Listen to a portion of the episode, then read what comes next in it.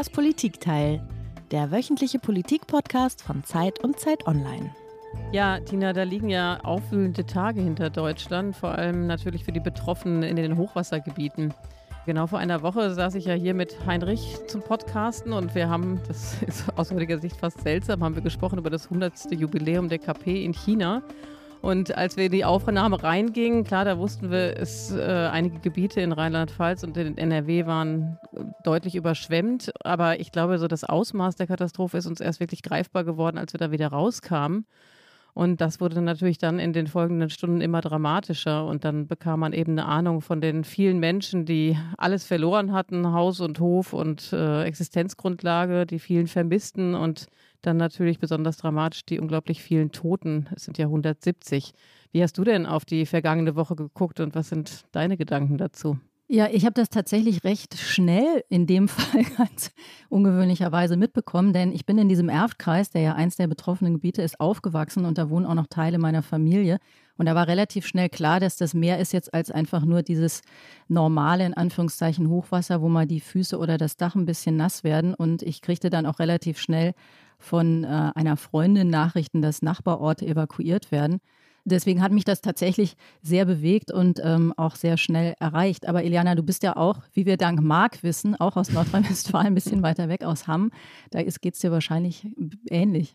Ja, das stimmt. Ich komme auch aus NRW, aber ich muss sagen, ich kenne niemanden persönlich und ich bin ehrlich gesagt auch nicht an den Häuserzeilen entlang spaziert oder über die Straßen gelaufen, die jetzt da von den Fluten weggerissen wurden. Insofern war ich nicht so nah dran äh, wie, wie du ganz bestimmt, aber ich habe es auf eine andere Weise sehr direkt mitbekommen. Wir hatten natürlich äh, einige Reporter im Einsatz und waren auch selber natürlich rund um die Uhr beschäftigt bei Zeit Online. Und ehrlich gesagt, so mitzuerleben, unter welchen Bedingungen die äh, Kollegen und Kolleginnen gearbeitet haben und was die erlebt haben vor Ort und was das auch mit ihnen gemacht hat, wie schockiert die waren, das muss ich sagen, hat mich schon auch selber sehr bewegt. Ja, und das werden wir gleich noch uns sehr viel genauer anhören, aber jetzt müssen wir uns, glaube ich, erstmal vorstellen. Herzlich willkommen zum Politikteil, dem politischen Podcast von Zeit und Zeit Online. Ich bin Tina Hildebrand. Ja, und ich bin Iliana Grabitz. Sehr schön, dass wir immer wieder zusammen moderieren, Tina. Ja, absolut. Ab und zu treffen wir uns hier. Und jede Woche sprechen wir hier eine Stunde mit einem Gast über ein Thema. Eigentlich hatten wir diese Woche auch ein ganz anderes Thema vor. Wir wollten nämlich nochmal mit der fabelhaften Alice Botha sprechen. Aber dann war klar, ähm, wir haben jetzt eine Situation, wie wir sie überhaupt noch nie hatten in Deutschland. Und deswegen sprechen wir jetzt über das Hochwasser in Nordrhein-Westfalen und Rheinland-Pfalz. Du hast es gesagt, Eliana, über 170 Menschen sind gestorben, die allermeisten in Rheinland-Pfalz. Viele werden immer noch vermisst. Und das THW hat inzwischen gesagt, dass eigentlich keine Hoffnung mehr besteht, dass man Überlebende findet, die da möglicherweise eingeschlossen sind. Da sind ganze Autobahnen einfach weggebröselt, Straßen sind zerstört und in der Eifel ist sogar ein ganzes Dorf weg. Und für die, die es überlebt haben, ist der Albtraum noch lange nicht vorbei. Da müssen Häuser aufgebaut werden und viele stellen sich die Frage, wovon eigentlich, auch wenn jetzt Bund und Länder schon 400 Millionen Euro Hilfe angekündigt haben. Und natürlich, das war, glaube ich, uns allen auch ziemlich schnell klar, hat das Ganze auch eine politische Komponente, denn da kommt ja wahnsinnig viel zusammen. Angefangen von der Frage, ob zu spät gewarnt wurde, die jetzt diskutiert wird, über die Frage, welche Konsequenzen man daraus ziehen muss. Geht es jetzt mehr um Klimapolitik oder Katastrophenschutz, bis hin natürlich zu der Tatsache, dass einer der beteiligten Ministerpräsidenten, Armin Laschet, auch Kanzlerkandidat in diesem sehr besonderen Wahljahr ist. Wir wollen auch einmal zurückschauen auf 1962 und 2002, als Hochwasserkatastrophen schon mal eine große Rolle gespielt haben.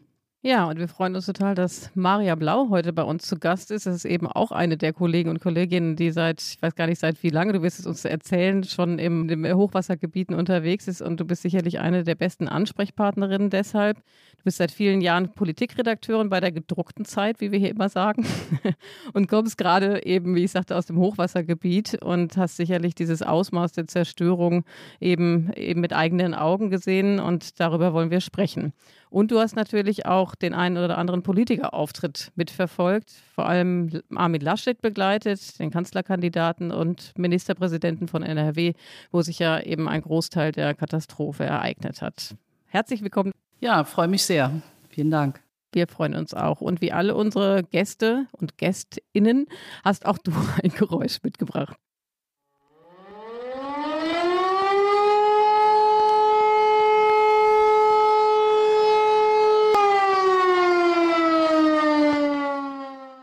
Ich ahne es schon. Das war etwas, was man eben nicht mehr hört. Eine Sirene, oder Mariam? Genau, das war das, was die Kanzlerin am Dienstag die gute alte Sirene genannt hat. Und ähm, das wird uns, glaube ich, sowieso wird einen das Geräusch begleiten, wenn man durch Nordrhein-Westfalen fährt. Damit merkt man, dass man in dem Gebiet ist. Aber das wird uns auch als Thema noch begleiten, weil eben jetzt die Frage aufkommt, warum mussten so viele Menschen sterben? Hätte man nicht viel, viel effizienter und früher warnen müssen? Die Stadt Wuppertal hat das ja gemacht. Die hatten Sirenen richtigen Sirenenalarm und da haben die Leute ähm, halt auch gemacht, was sie machen mussten und es ist niemand in seinem Keller ertrunken. Aber darauf kommen wir bestimmt noch. Absolut. Du warst ja, wie gesagt, vor Ort unterwegs. Ähm, ich weiß gar nicht ganz genau, wo du warst. Was ist denn so das Erlebnis oder das Bild, das dir besonders in Erinnerung geblieben ist, Maria?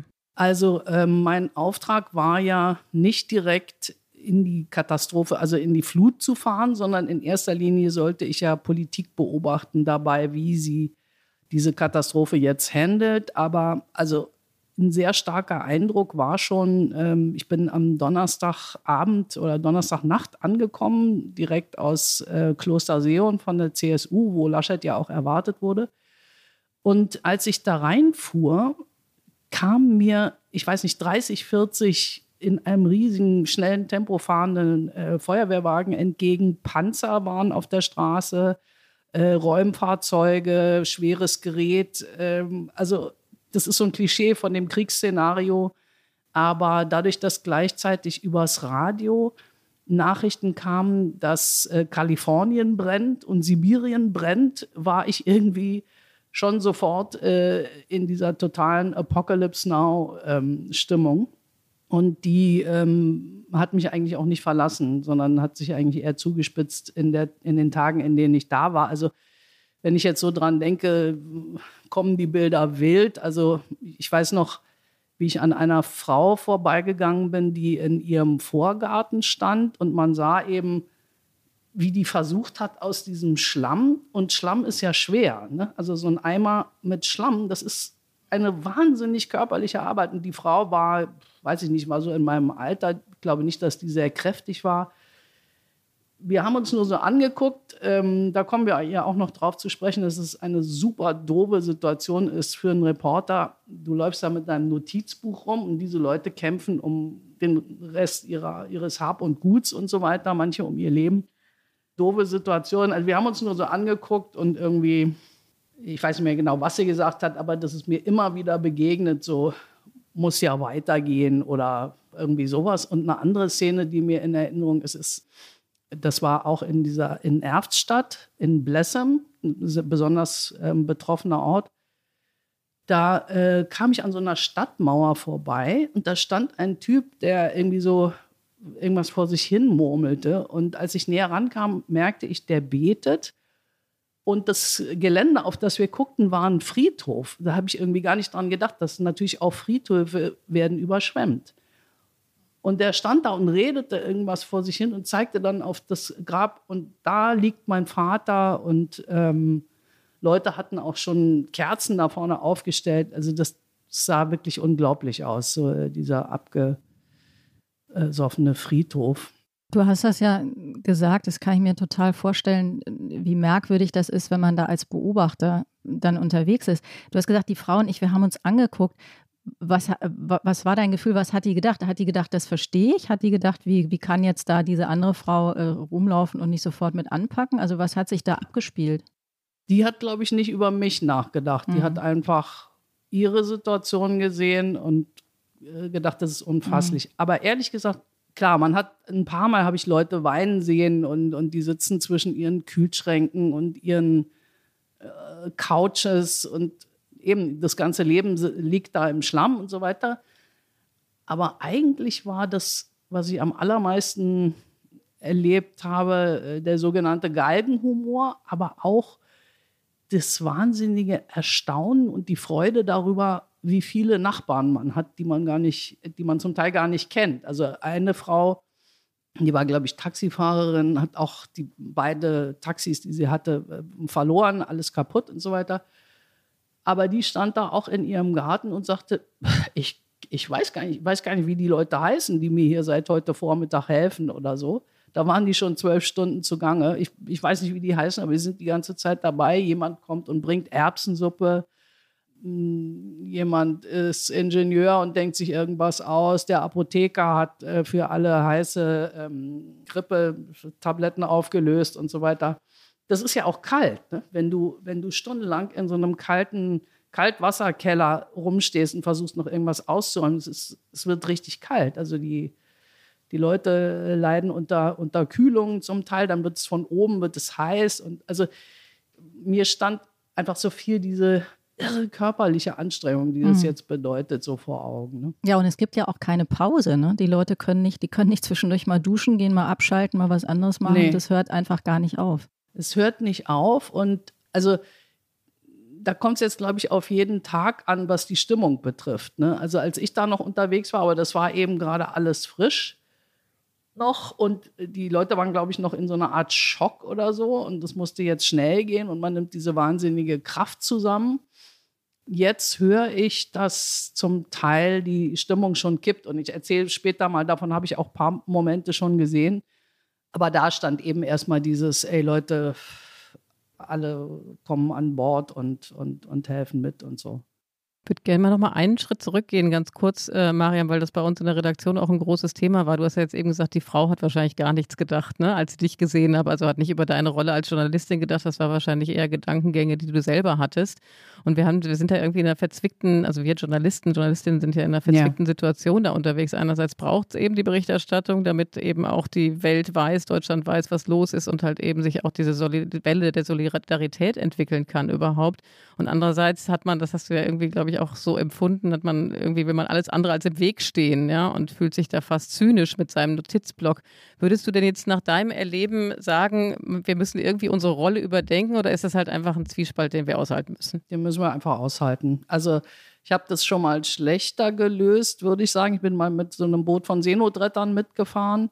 Und da war ich dazu einfach nicht in der Lage. Also ich habe einfach, obwohl ich es sogar skeptisch sehe, das zu machen, ähm, da einfach dann mitgeholfen, weil auf hoher See, wenn Leute ins Boot geholt werden müssen, da stelle ich mich nicht dahin mit meinem äh, Notizblock. Das habe ich da irgendwie nicht fertig gekriegt. Hier jetzt war es so ein bisschen anders. Das Einzige, wo ich hier jetzt meine Rolle übertreten habe, war in so einem Moment in, in Nervstadt.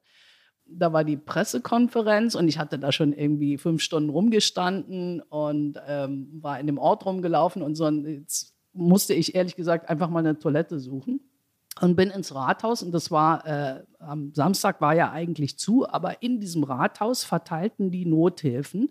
Also jeder kriegte 200 Euro auf die Hand. Da war das ganze Rathaus voll und bis um den Block standen die Leute in riesigen Kreisen, Leute aus allen Herrenländern und so weiter. Und ich reiß die äh, Tür auf und da rief eine Frau: Mensch, halt doch mal die Tür auf. Wir sterben hier entweder an der scheiß Seuche oder an der scheiß Flut. Also weil da drin in diesem Rathaus standen einfach die Leute dicht an dicht. Ne? Ähm, ich weiß nicht, 200 Leute würde ich mal sagen in diesem Raum, überhaupt keinen Platz. Und also Corona-technisch, ich glaube nicht, dass irgendjemand Masken trug oder so. Und das ist für mich auch einer der überwältigenden Eindrücke, dieses in der Eifel hatten sie gerade Corona geglaubt, hinter sich zu haben, haben zum Teil neu saniert, ja, ganze Ferienanlagen, Hotels und so weiter neu gestrichen. Dann, du siehst noch die Ränder der frischen Farbe und dann kommt dieser scheiß Schlamm. Also das ist wirklich wie so ein, ähm, da sind ja auch viele Leute, sind gläubig und so. Das habe ich auch öfter mal gehört, dass die Leute, womit haben wir das verdient?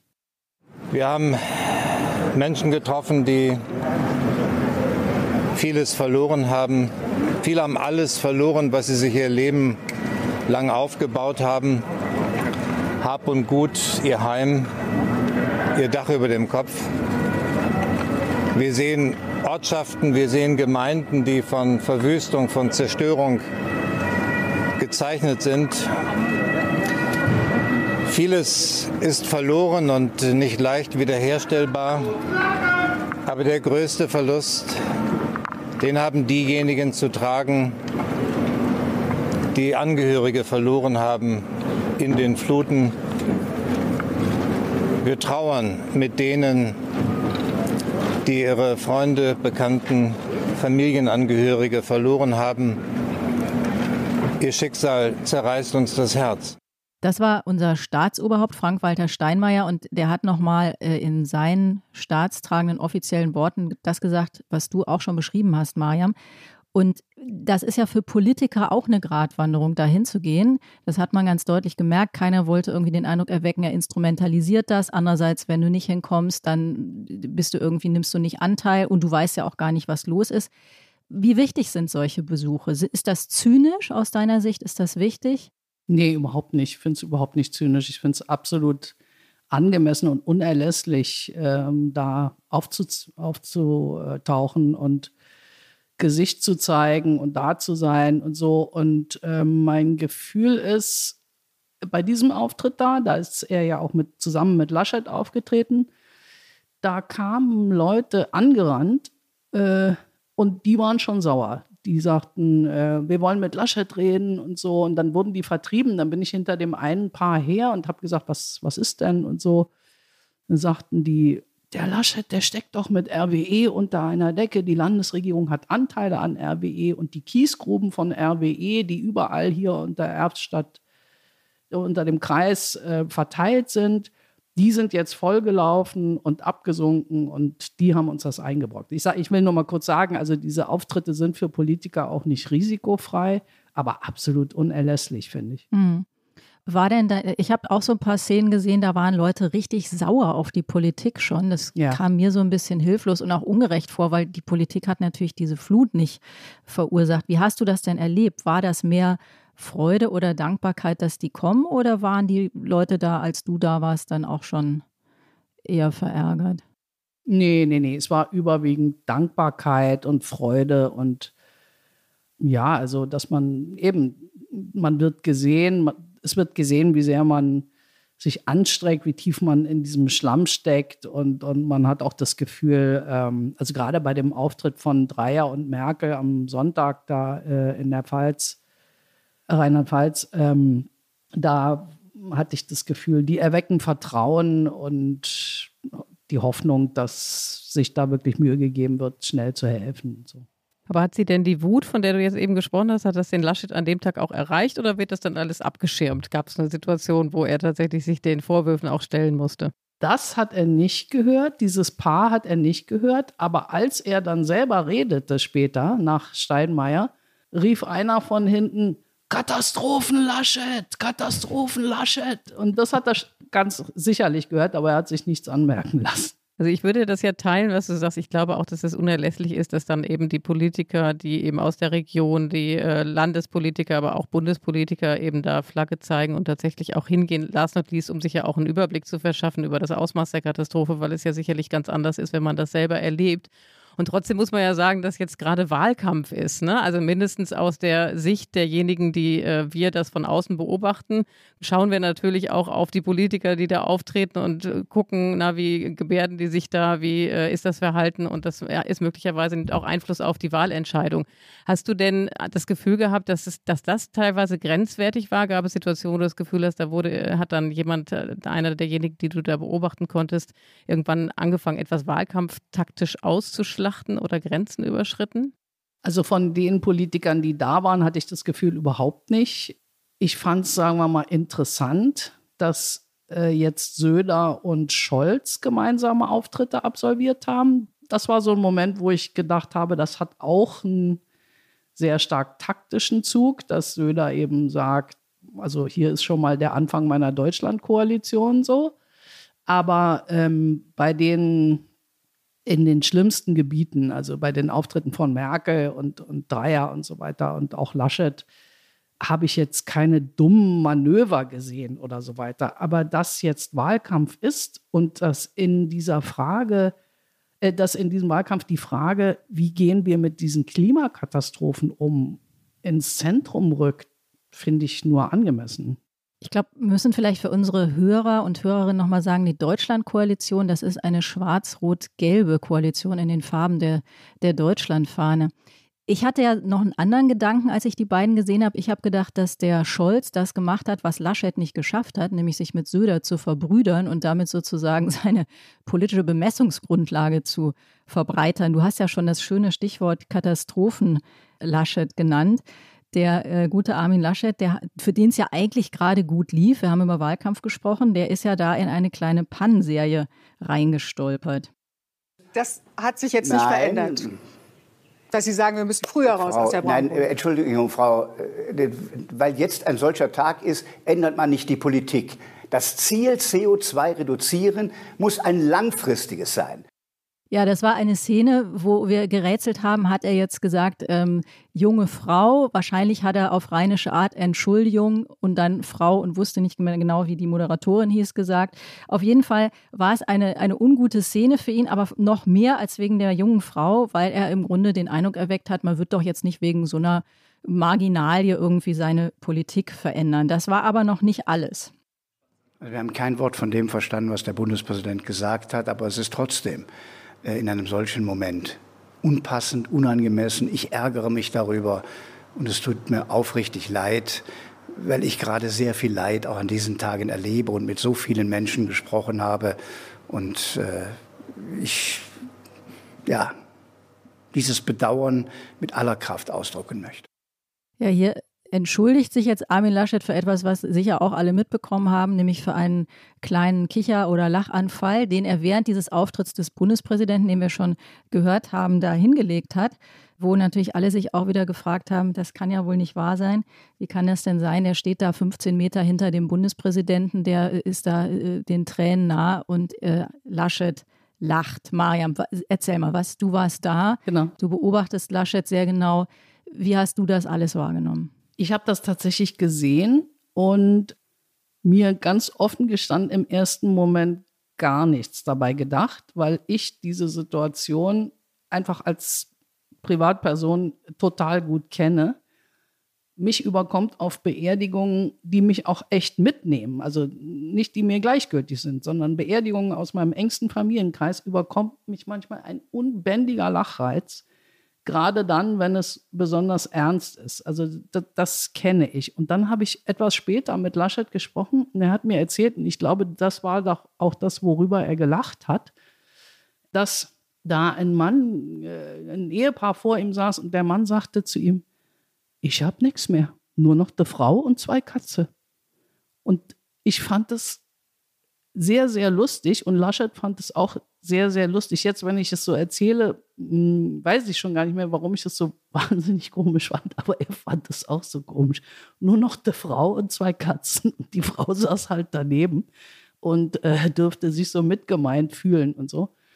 Also ich glaube, dieser Impuls, dass man in diesem ganzen Stress und in diesem ganzen Leid, das man hört, dass man dann irgendwann versucht, zusammen zu lachen oder so, das, den kann ich total verstehen. Das haben ja viele so gesagt wie du. Andererseits, wenn du sagst, du hast auch schon mal bei einer Beerdigung gelacht, kann man verstehen. Aber du wolltest auch nicht Bundeskanzlerin werden. Vor dir stand auch nicht der Bundespräsident. Man denkt doch dann irgendwie, Mensch, kann das denn nicht sein, dass der Mann sich jetzt diese fünf Minuten, dass der das schafft, sich da angemessen ja. zu verhalten? Unangemessen war ja das Wort, was er selber auch verwendet. So ging es mir ehrlich gesagt ein bisschen mehr, obwohl ich auch nicht empört war darüber. Aber also ich fand es schon mhm. ein bisschen symptomatisch, muss ich sagen. Ja, ja, das stimmt natürlich vollkommen. Also das hat mit einem tieferen Problem zu tun, dass er wahnsinnig lange braucht, das war bei Corona auch schon, bis er Sachen zu seiner Sache macht. Also er möchte eigentlich auf einem ruhigen Floß ins Kanzleramt treiben, so. die Rechnung schien ja auch total aufzugehen. Also er hatte sich darauf eingestellt, seine Pose wird sein, ich biete euch Schutz gegen den grünen Irrsinn. Wir sind ein Industrieland, wir machen jetzt hier keine Dummheiten, äh, wir halten Kurs.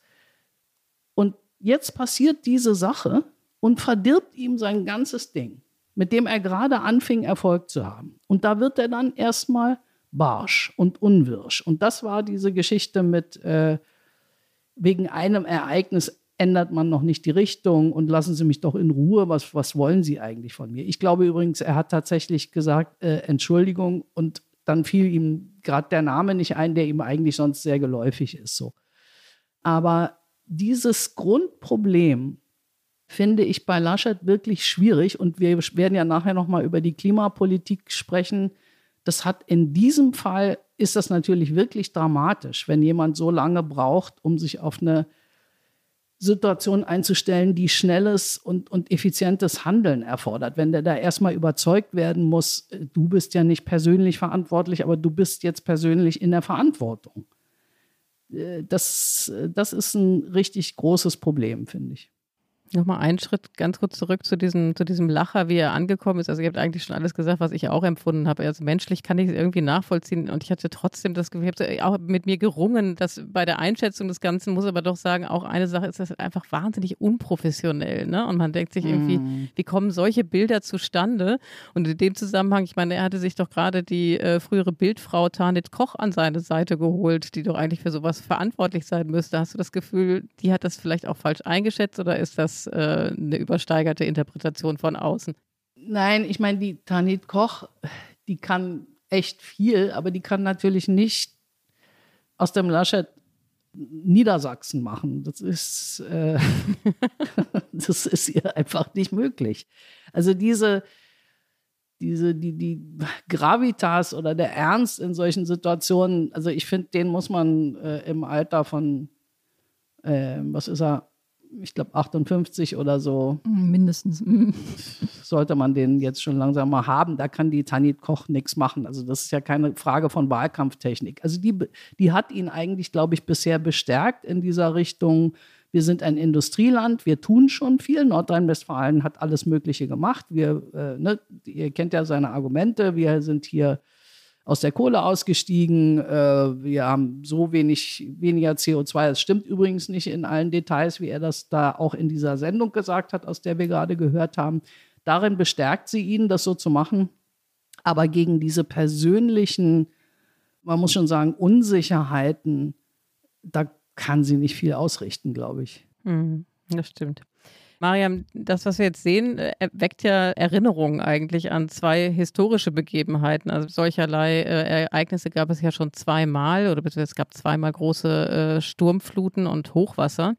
Lass uns mal einmal zurückblicken auf 1962. Da gab es die große Sturmflut, nachdem eben die Unterläufe von Elbe und Weser und die Nebenflüsse oben äh, in Norddeutschland über die äh, Ufer getreten waren und riesige Gebiete überschwemmt wurden musste mir das ehrlich gesagt selber erst noch mal raussuchen. Und damals gab es tatsächlich auch eine unfassbar hohe Anzahl von Toten. Da sind nämlich 340 Leute gestorben. In der Nacht vom 16. zum 17. Februar hat Hamburg die höchste Sturmflut seit Menschengedenken erlebt.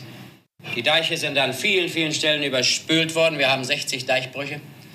Leider sind bisher 269 Tote zu beklagen. Und über 15.000 Personen mussten evakuiert werden. Ja, wir haben jetzt gerade Helmut Schmidt gehört, der dann später auch Bundeskanzler wurde und er war damals und Zeitherausgeber. Noch, und Zeitherausgeber, genau. Und der war damals Polizeisenator und ähm, hat eben besonders engagiert eingegriffen, indem er eben damals die Bundeswehr anforderte zum Einsatz und das, obwohl das Militär damals gar keine inneren Aufgaben übernehmen durfte. Und Schmidt sagte damals, in der Krise zeigt sich der Charakter. Hat er recht? Absolut. Also wir haben es ja gerade schon so ein bisschen angeschnitten, ob man in der Krise als erstes mal vorwurfsvoll wirkt, was wollt ihr eigentlich von mir? Oder eben die Zügel in die Hand nimmt und äh, den Ausnahmezustand aufruft. Da heißt es ja bei Karl Schmidt, ne, souverän ist, wer den Ausnahmezustand beherrscht.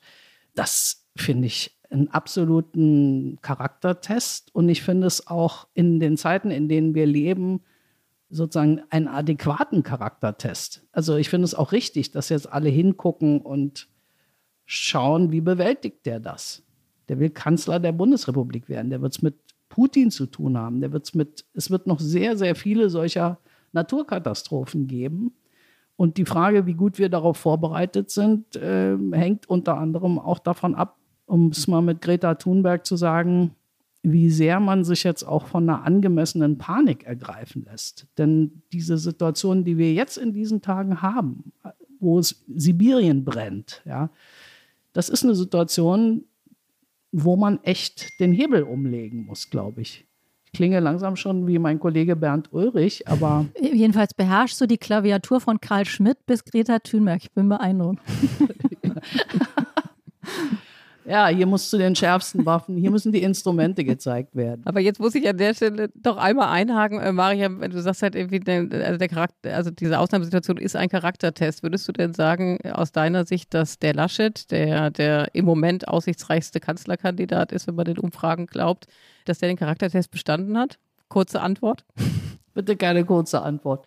Also mein Gefühl ist, dass er am Sonntagabend in den richtigen Modus geschaltet hat. Ich weiß nicht, ob ihr es gesehen habt, da hat er ähm, im WDR eine kurze Ansprache gehalten, sozusagen an seine Landsleute. Die war auch nochmal für meinen Geschmack eine verkappte Entschuldigung. Also es war echt ein Problem, dass er in der Krise die persönliche Krisenbewältigung noch leisten musste. Aber in dieser Ansprache hat er den Ton gefunden, den er dann auch jetzt am Dienstag wieder angeschlagen hat, nämlich ein menschengemachtes Problem wir müssen sowohl Klimaanpassung als auch Klimaschutz äh, aufs Schärfste und so weiter. Und er hat eben klar gemacht, wie sehr er mit dem Feuerwehrmann fühlt, der, der gestorben ist und, und so weiter. Also er hat einzelne Schicksale nochmal benannt, die er gehört hat und die ihn ergriffen haben und so weiter. Und das Komische ist, also wenn man Laschet ein paar Mal getroffen hat, weiß man ja, dass das tatsächlich jemand ist, der sehr mitfühlend ist, aber er konnte es irgendwie nicht rüberbringen. Also, jein. Ich würde sagen, ich gebe ihm jetzt noch mal eine zweite Chance. Er findet jetzt in die Krise rein. Ähm, aber die ersten paar Tage waren ein totales Desaster. Ja, und es gab, wie ich ja eben sagte, es gab zwei äh, äh, Fälle von großen Überschwemmungen in den vergangenen Jahrzehnten. Das zweite ist auch so eine Art Déjà-vu, der äh, Bundestagswahlkampf 2002, wo dann auf einmal auf den letzten Metern das Elbe-Hochwasser sich ereignete. Es geht um Hilfe vor allen Dingen für diejenigen, die ihre Häuser, ihr Hab und Gut durch das Hochwasser, durch die Katastrophe verloren haben. Denen muss schnell und unbürokratisch geholfen werden.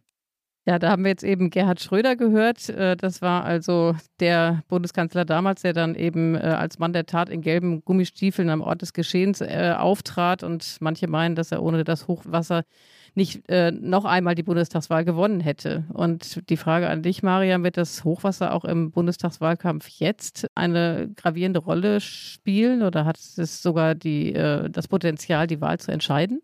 Tja, also dadurch, dass die Grünen nicht in Verantwortung sind irgendwo und man sozusagen nicht weiß, wie die jetzt, äh, also ich meine jetzt in Hochwassergebieten, äh, wie die das jetzt machen würden, bin ich nicht so sicher. Also mein Gefühl war jetzt so ein paar Mal da, als ich da rumgefahren bin auch.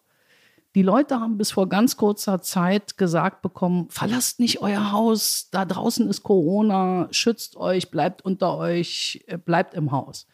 Jetzt ist das Haus die Todesfalle, geht aus dem Haus, äh, geht aufs Dach, auf gar keinen Fall im Haus. Und in dieser Situation, die, also wo so eine fundamentale Unsicherheit herrscht, ist mein Gefühl, wird ein Großteil der Leute auf das bekannte, äh, sichere, da weiß ich, was ich habe. So, das, das ist mein Eindruck, aber ich kann das nicht belegen. Mariam, du hast ja vorhin äh, auch schon den Olaf Scholz erwähnt. Und ähm, eine Frage würde ich dir gerne noch dazu stellen, bevor wir nachher auch noch mal ein bisschen zu den inhaltlichen Fragen kommen, die mit dem ganzen Thema verbunden sind. Bisher ist ja die SPD eingemauert bei ihren berühmten 15 Prozent und es hat sich nichts getan. Könnte das sein, dass sich das jetzt ändert, dass das jetzt auch die Stunde des Olaf Scholz wird? Denn er hat ja als einziger bisher im Grunde keine Fehler gemacht. Es hat auch keiner groß bemerkt, muss man sagen, weil keiner die SPD überhaupt bemerkt. Aber könnte sich jetzt da was drehen? Also wenn, rechne ich bestenfalls mit einem Stündchen, Olaf Scholz. Das stimmt, er hat keine Fehler gemacht. Er ist ja aber auch, ehrlich gesagt, nur, äh, wobei ich das nicht gering rechnen möchte, aber derjenige, der jetzt das Geld gibt und ruhig bleibt einfach und dann kann ja auch schon nicht mehr so richtig viel passieren. Dass sich das in einen Schwung für die SPD ähm, ausweitet, glaube ich deshalb nicht, weil einfach zu wenig klar ist, wer ist denn jetzt SPD? Also die stehen zwar zusammen, die machen, verhalten sich professionell, Aber politisch liegt doch eigentlich ein großer Graben zwischen äh, äh, den Parteivorsitzenden und Olaf Scholz. Das sind eigentlich die beiden Enden der Parabel, die schon lange nicht mehr zusammenkamen. Deswegen, ich, ich kann es mir nicht vorstellen. Die werden teilweise jetzt vor den Grünen liegen, könnte ich mir vorstellen, mal vielleicht für ein, zwei Wochen. Und Olaf Scholz ist ja auch mit dieser globalen Mindestbesteuerung wirklich ein Coup gelungen. Aber dass daraus äh, gar eine Kanzlerschaft der SPD würde, das sehe ich überhaupt nicht. Das ist ja ein bisschen das Kalkül der SPD, dass im Grunde die Grünen weiter abschmieren. Die sind ja runtergegangen in den Umfragen und dass am Ende aus dem Dreikampf ein Zweikampf wird, beziehungsweise aus dem Zweikampf Baerbock-Laschet ein Zweikampf Scholz-Laschet und dass dann im Grunde den, den Amtsbonus, der ja von äh, Merkel nicht mehr ver vererbt wird oder den sie nicht fortsetzt, dass den dann eher Scholz hat. Und man muss ja sagen, in dieser Flut waren jetzt Malu Dreyer zu sehen. Die war mit der Kanzlerin zusammen zu sehen. Die hat, glaube ich, einen sehr guten Eindruck gemacht. Ähm, du hast das erwähnt, Scholz hat auch einen guten Eindruck gemacht. Er war da in einer Zeit, wo Leute auch doch sehr stark ähm, nach Personen wählen. Meinst du, das bewegt nichts? Ja, wie gesagt, ich, ich finde, man weiß einfach zu wenig, was man mit der SPD kriegt. Mhm. Also eine Partei, die Saskia Esken und Norbert Walter Borjans an die Spitze hieft und die Olaf Scholz ja nicht wollte. Also ich meine, das, das darf man nicht vergessen, die wollten den nicht. Dann haben sie in der Not sich wieder auf ihn kapriziert und machen das jetzt diszipliniert und so weiter. Aber also ich wüsste nicht zu sagen, womit man bei der SPD rechnen kann. Deswegen nein, also dieses Kalkül nach meinem Geschmack geht das nicht auf. Werbung. Die fünf reichsten Männer haben ihr Vermögen seit 2020 verdoppelt. Zugleich sind fünf Milliarden Menschen ärmer geworden. Im Podcast Entwicklungssache spricht Entwicklungsministerin Svenja Schulze mit Expertinnen wie Serap Altinijik von Oxfam über die Hintergründe und Ursachen. Wie kann Reichtum auf der Welt gerechter verteilt werden? Was bedeutet das für uns in Deutschland? Erfahre mehr. Entwicklungssache. Jetzt überall da, wo es Podcasts gibt.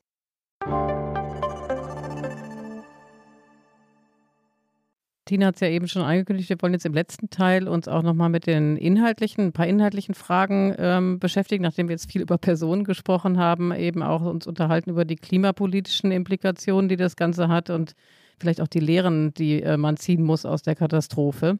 Ähm, aber ich glaube, an der Stelle sollten wir einen Cut machen und äh, uns einmal unsere Kategorie einspielen. Ähm, und zwar würden wir dich, Mariam, wie alle unsere Gäste gerne fragen, was sind denn eigentlich jetzt in dieser Situation so die fünf Sätze, Phrasen, Klischees, die du überhaupt nicht mehr hören kannst, wenn es um das Thema geht, über das wir heute sprechen.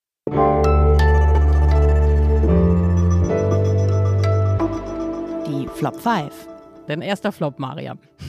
Ja, also es ist natürlich so ein bisschen so eine Woche, in der man sich eigentlich scheut, Sprachkritik zu betreiben. Deswegen seht es äh, mit einem kleinen Augenzwinkern. Aber eine Sache, die ich immer gehört habe und die mir den äh, Schauer den Rücken runterlaufen lässt, ist die Formel, wir werden jetzt alles so schnell wie möglich wieder aufbauen. Wenn wir alles so schnell wie möglich wieder aufbauen, bedeutet das, dass die Häuser, die jetzt da am Hang stehen, in zwei Jahren wieder runtergespült werden können. Wir dürfen nicht alles einfach wieder so machen wie vorher. Wir sind verloren mit unserem Konzept von Normalität. Ähm, also das hat mich so ein bisschen äh, erschreckt. Dann der Satz, ähm, man darf das jetzt auf keinen Fall zum Wahlkampfthema machen. Da haben wir vorhin schon drüber gesprochen. Ich finde, es muss, der Umgang mit Krisen dieser Art muss ein Wahlkampfthema werden. Das ist vollkommen legitim, dass das passiert. Das war der zweite Flop? Das war der zweite Flop, genau, sorry. Den dritten hast du auch noch?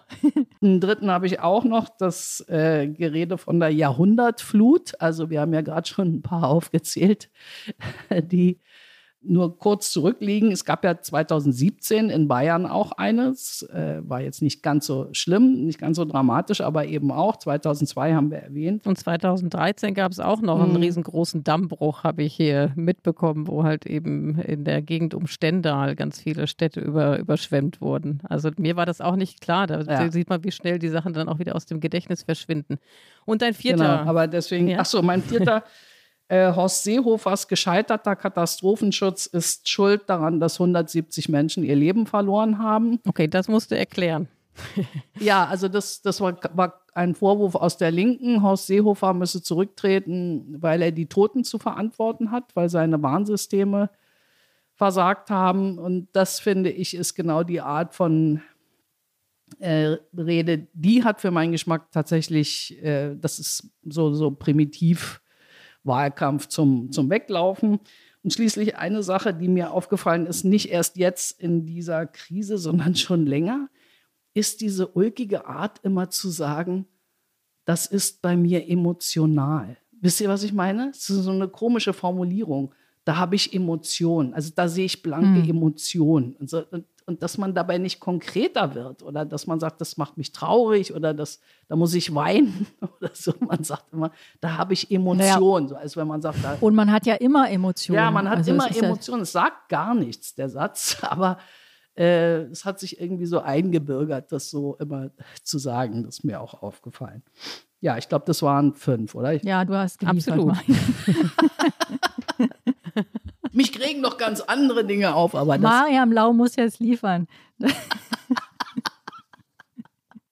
Aber wenn wir jetzt keinen Klimaschutz betreiben, dann werden sie in Zukunft noch heftiger werden. Dann werden sie die Sicherheit von uns allen in Zukunft äh, gefährden. Und deswegen gilt es eben beim Klimaschutz jetzt wirklich eine Schippe oben drauf zu legen. Ja, da sagt Annalena Baerbock, sie möchte eine Schippe drauflegen. Äh, Mariam, ich weiß nicht, wie, wie es dir geht. Ich habe einfach den Eindruck, die Grünen sind wahnsinnig zurückhaltend und wahnsinnig defensiv äh, in den vergangenen Tagen gewesen, ja. dafür, dass das ja eigentlich das Thema ist, wo sie die Kernkompetenz haben und wo auch alle den Eindruck haben, die, das, da haben sie auch wirklich diese Kernkompetenz. Ja? Also im Grunde ist dieses Hochwasserthema ja eine Steilvorlage für die Grünen gewesen.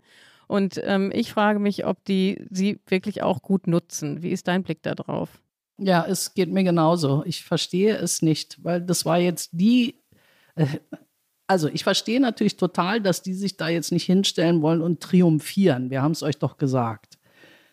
Aber natürlich haben sie es uns gesagt. Das ist die eine Sache, die sie uns gesagt haben. Und ähm, dass man da jetzt so defensiv und kleinlaut und sich im Grunde versteckt und so, das ist mir auch ein Rätsel. Also ich glaube, man könnte das Thema stark machen, ohne zu sagen, hättet ihr mal auf uns gehört. Also man muss ja nicht doof werden dabei oder so. Aber dass man sagt, Leute, also es ist jetzt nicht irgendwie fünf vor zwölf oder sowas. Ähm, hier seht ihr es jetzt alle, dass sie das so ein bisschen verstreichen lassen. Auch der Ton jetzt, ne, finde ich, in dem sie geredet hat, das war so, sie muss nicht reden wie Greta Thunberg, aber dass man den Alarm hört, das finde ich ist, das ist doch irgendwie die Sirene. Ist, ähm, sie müssten eigentlich jetzt unsere Sirenen sein. Hast du denn den, oder glaubst du, dass das über diese Katastrophe das Thema Klima wahlentscheidend wird vielleicht noch, denn bisher hatte ich immer so ein bisschen das Gefühl, es ist einerseits, sagen alle, das ist das Allerwichtigste, also in den genannten Themen der, der Rangfolge war das immer ganz vorne und trotzdem hatte man aber den Eindruck, es bewegt vielleicht viele Leute dann oder wird in der Wahlkabine nicht das sein, was viele Leute bewegt. Ändert sich das jetzt? Nee, ehrlich gesagt, glaube ich, so paradox das klingt. Äh, also ist mein Gefühl, ist ja echt schwer zu sagen, aber ich habe das Gefühl, es wird fast so ein bisschen weitergehen wie bisher, obwohl das jetzt alles passiert ist. Also jetzt werden diese Themen aufkommen, wie gut sind wir vorbereitet, wie gut war der Katastrophenschutz, was hat die Bundesregierung falsch gemacht, was, hat die, was haben die Landesregierungen falsch gemacht, werden die Leute jetzt gut versorgt und so, das wird schon alles Thema sein. Aber der Klimaschutz wird, glaube ich, weiter so behandelt werden wie bisher. So nice to have. Aber es wird jetzt nicht sozusagen dazu führen, dass, dass 60 Prozent der Leute die Grünen wählen oder so, was man sich ja theoretisch gut vorstellen könnte.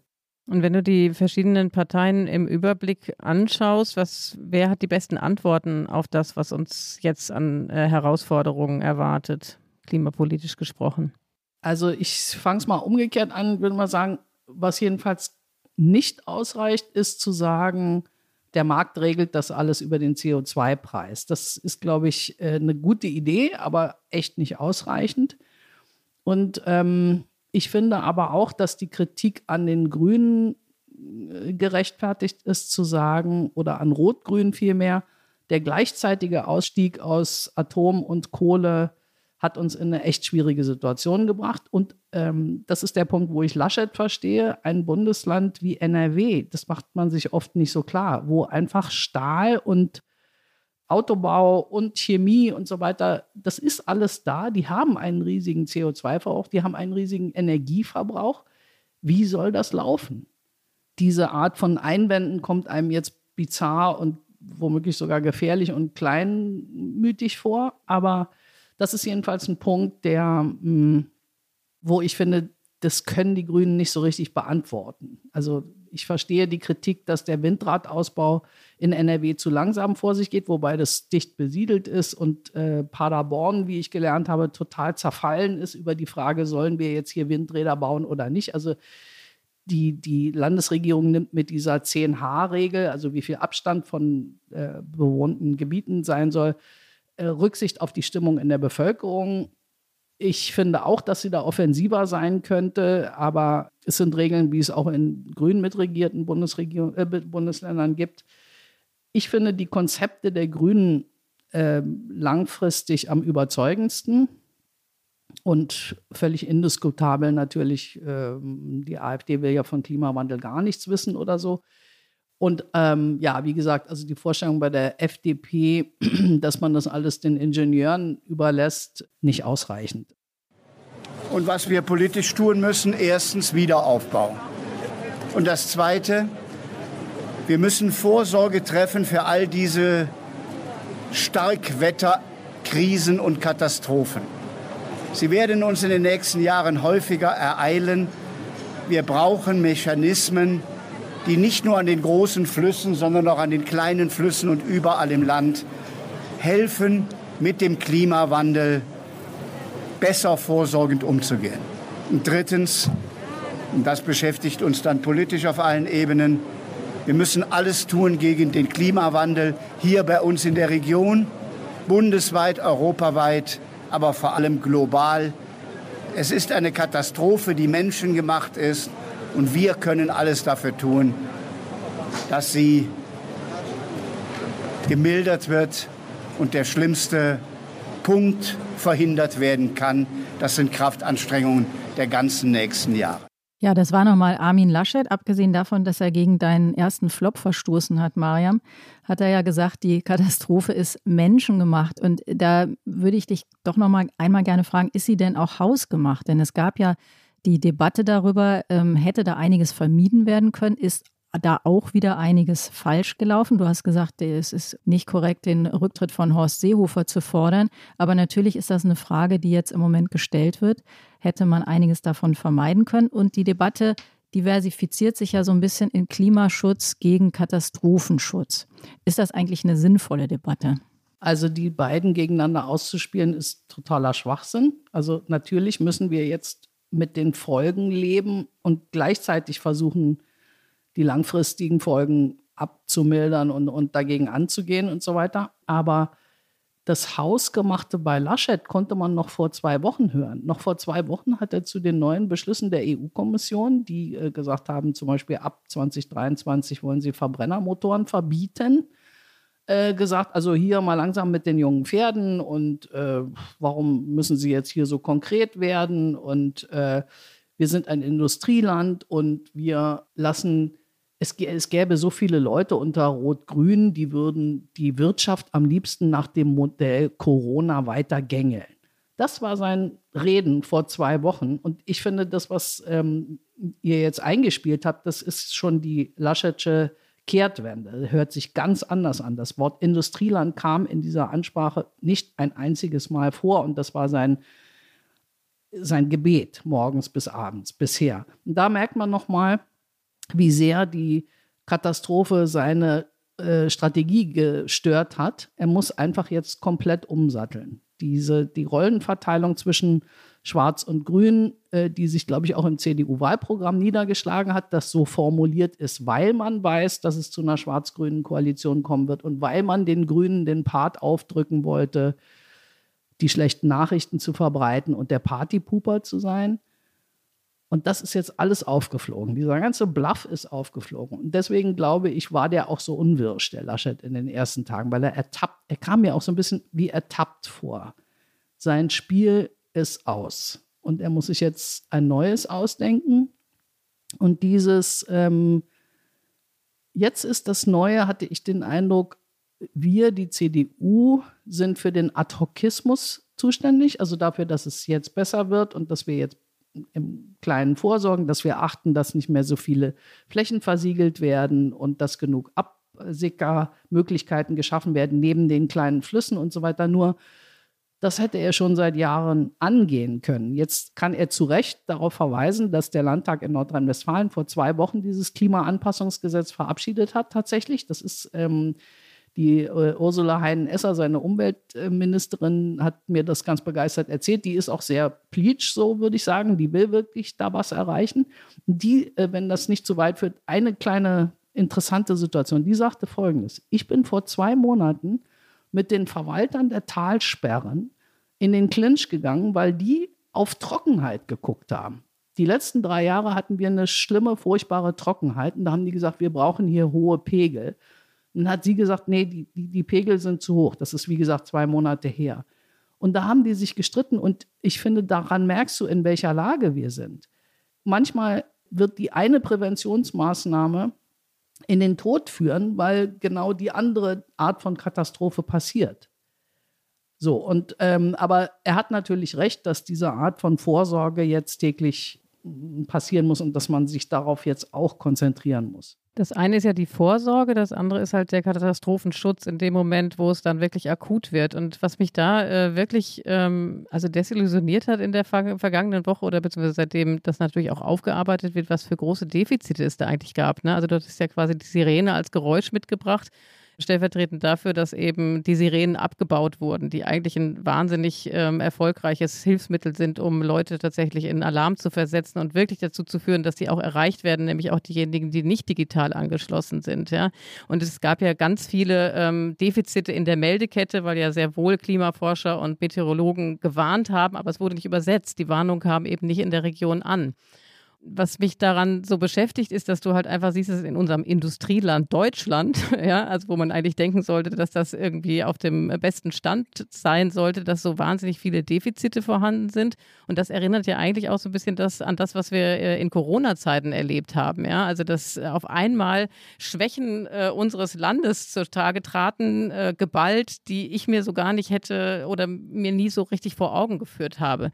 Zeigt auch diese Katastrophe, dass Deutschland am Ende doch gar nicht nicht so toll ist, wie wir vielleicht dachten und dass wir es hier mit einem Sanierungsfall zu tun haben?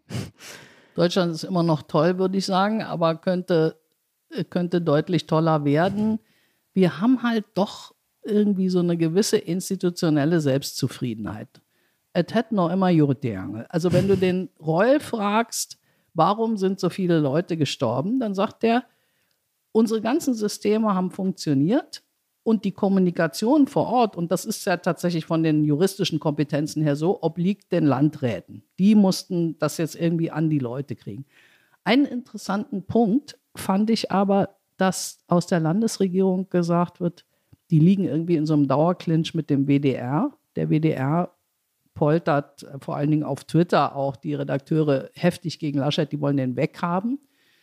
Und da sagt die Landesregierung jetzt, warum hat nicht der WDR den diese ganzen älteren Leute gucken, die eben nicht auf Apps oder Facebook oder so weiter Warnungen lesen. Warum hat nicht der WDR ständig in Sendungen gewarnt, auch im Radio? Das finde ich ist auch nochmal ein interessanter Punkt. Aber ja, also wir haben, glaube ich, totale Defizite, ähm, weil wir einfach gedacht haben, es wird schon laufen. Hm. Zum Stichwort äh, WDR und der Rolle der Öffentlich-Rechtlichen, das haben wir nämlich gestern mal nachrecherchiert, weil mich das auch umgetrieben hat. Ne? Also die wurden ja stark dafür äh, kritisiert. Ähm, aber es ist tatsächlich so, dass im Rundfunkstaatsvertrag es nicht niedergelegt ist, dass der WDR jetzt in diesem Fall hätte selber agieren sollen, sondern es ist halt irgendwie Sache der Landesregierung, den Auftrag zu erteilen und zu sagen, hier, ihr müsst jetzt halt irgendwie äh, ne, großflächig Formate freiräumen und irgendwie Banner durchlaufen lassen. Dass sie es hätten selber machen, ist klar, äh, können und müssen, ist klar. Es betrifft im Übrigen auch uns selber. Ne? Also wie schnell also jetzt Zeit Online und alle Medien, die wir hier versammelt sind, ne, ähm, dass wir natürlich auch darauf reagieren hätten müssen, wahrscheinlich sehr viel früher. Aber ich fand das trotzdem interessant, weil ich halt dachte, das wäre vielleicht im Rundfunkstaatsvertrag niedergelegt gewesen, aber es ist es nicht.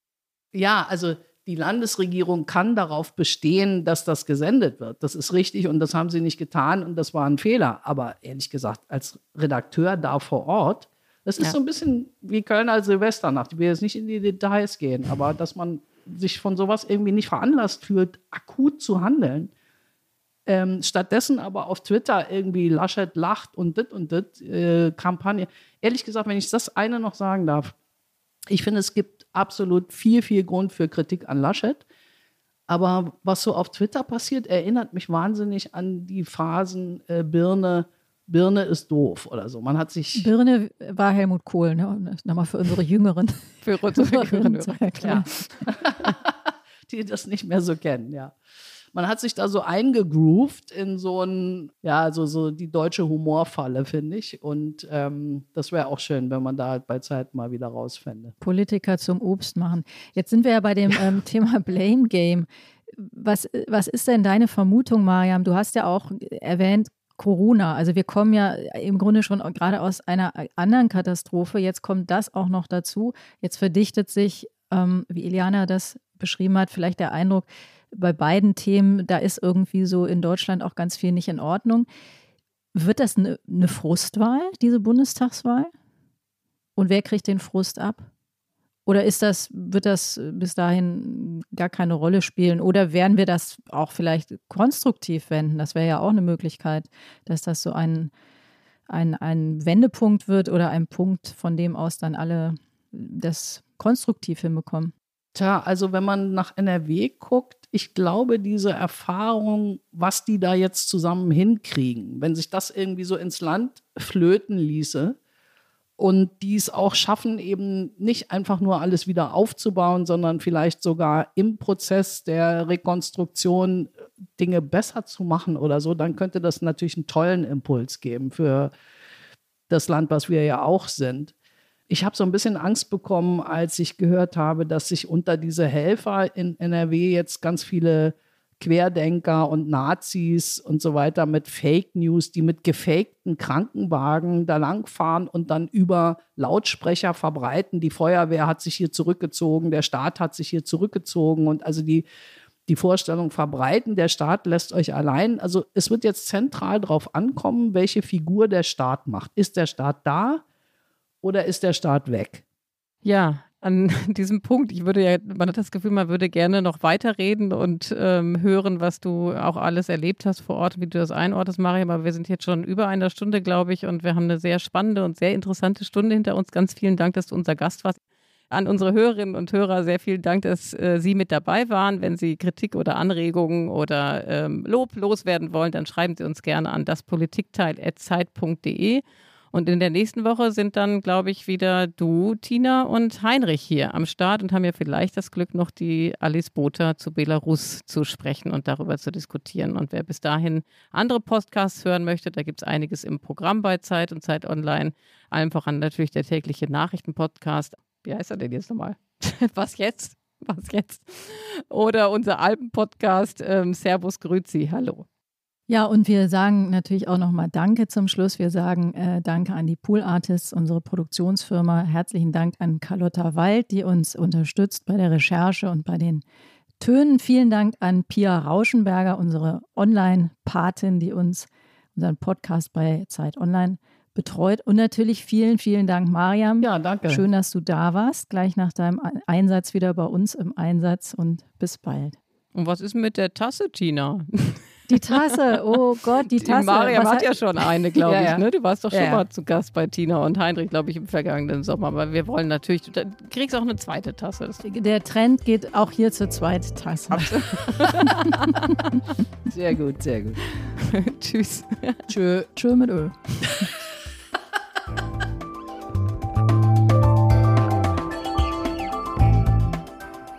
Das Politikteil ist ein Podcast von Zeit und Zeit Online, produziert von poolartists.de.